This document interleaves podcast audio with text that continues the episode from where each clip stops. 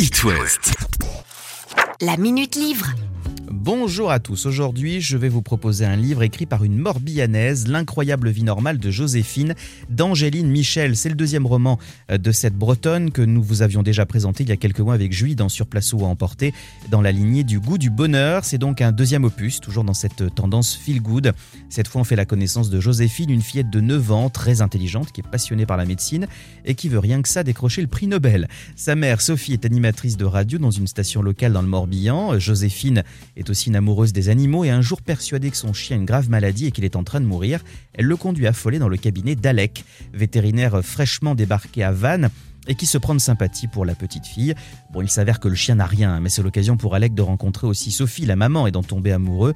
Mais vous vous en doutez, rien n'est simple pour ces deux-là. Chacun a un passé, celui d'Alec nettement plus lourd que celui de Sophie, et c'est ce qui fait que ça ne se passe pas de manière idyllique. Je ne vous en dirai pas plus, je ne vais pas vous dévoiler une bonne partie de l'intrigue.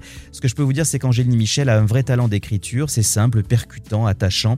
Surtout la petite Joséphine, hein, qui a de superbes réparties, les personnages sont drôles, souvent abîmés par la vie, mais ils ne baissent pas les bras. C'est-à-dire absolument cet été l'incroyable vie normale de Joséphine d'Angéline Michel aux éditions J'ai lu. Et si ça n'est pas déjà fait, relisez aussi Le goût du bonheur. Belle lecture et bel été. La Minute Livre. À retrouver en podcast sur itwest.com.